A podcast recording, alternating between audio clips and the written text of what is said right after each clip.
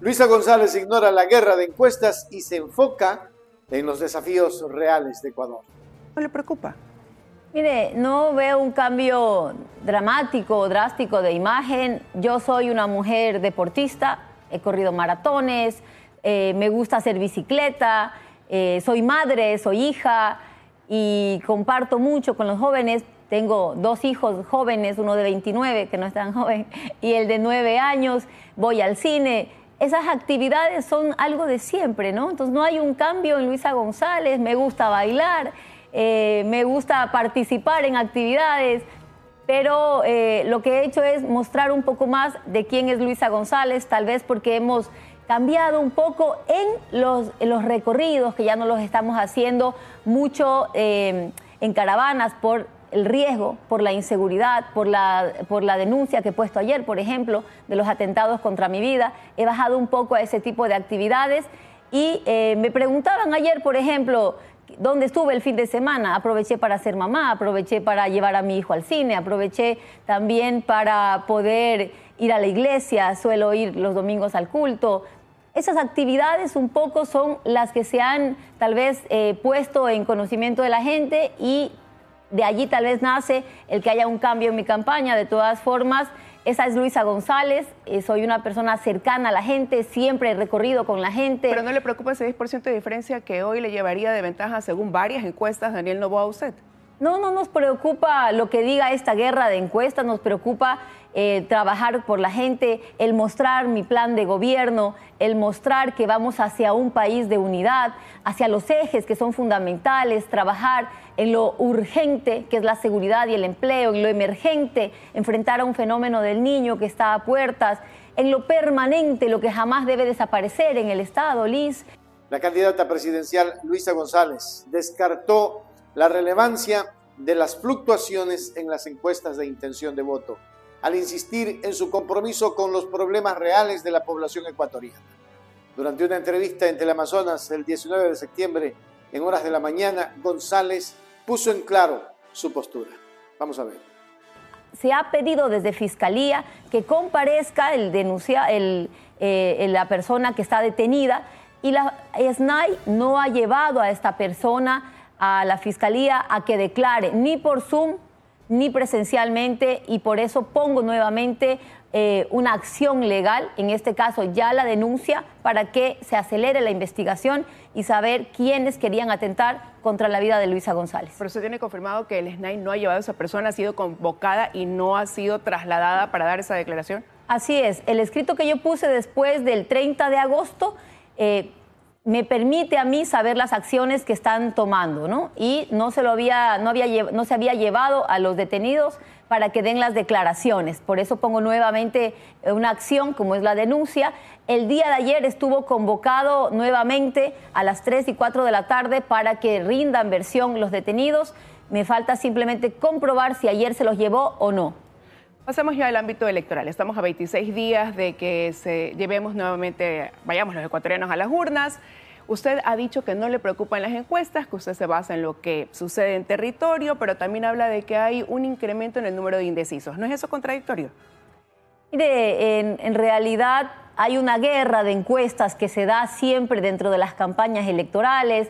Se empiezan a lanzar encuestas ficticias, datos para confundir un poco al electorado. Yo me baso en las encuestas que realizo en el sentir de la gente en la calle, pero también las que hacemos nosotros a la interna de mi partido político, de la Revolución Ciudadana, y eso nos refleja primero que estamos muy bien, que estamos creciendo en las encuestas, pero que también ha crecido la indecisión.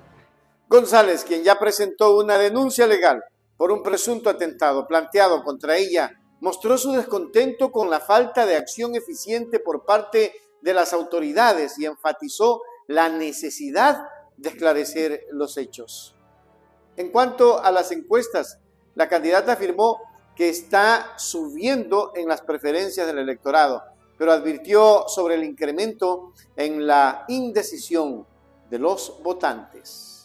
Mire, la dolarización se, sostiene produciendo más en el país. Acabo de ver una noticia hoy en la mañana donde dice que una resolución de la SENAE permite la importación de un sinnúmero de artículos. ¿Qué ocasiona esta importación?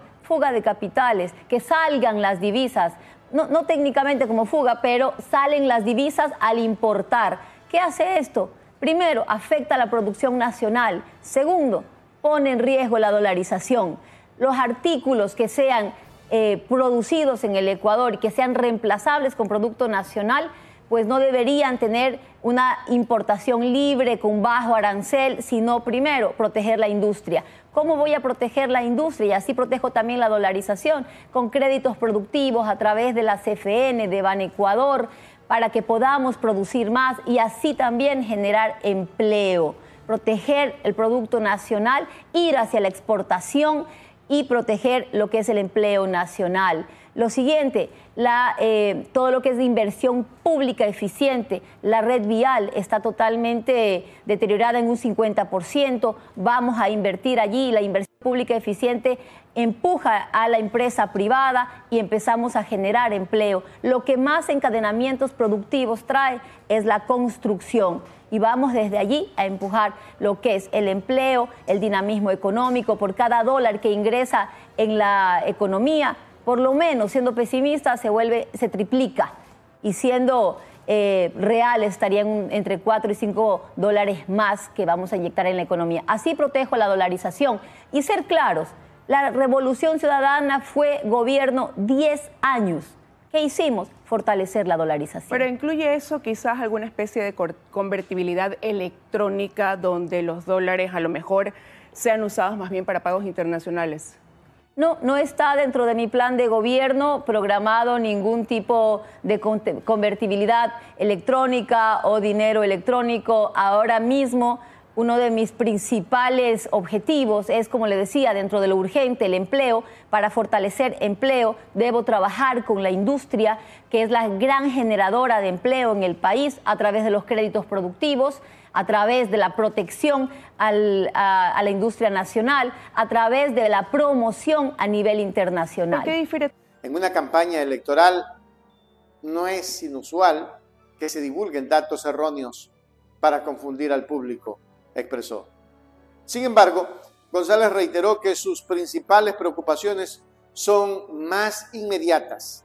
Nuestra atención está centrada en lo urgente, como la seguridad y el empleo, lo emergente, como las respuestas al fenómeno del niño, y lo permanente, como el acceso a la educación y la atención médica, dijo Luisa González. Y en otras cosas, la candidata también delineó sus planes económicos, descartando cualquier medida que involucre la convertibilidad económica o el dinero electrónico.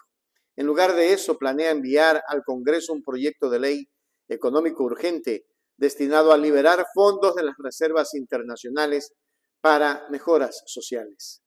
González concluyó diciendo que en caso de ganar la presidencia de la República, financiaría sus proyectos a través de fondos fiscales, el cobro de deudas pendientes de grandes empresas y la asistencia financiera del Banco Mundial.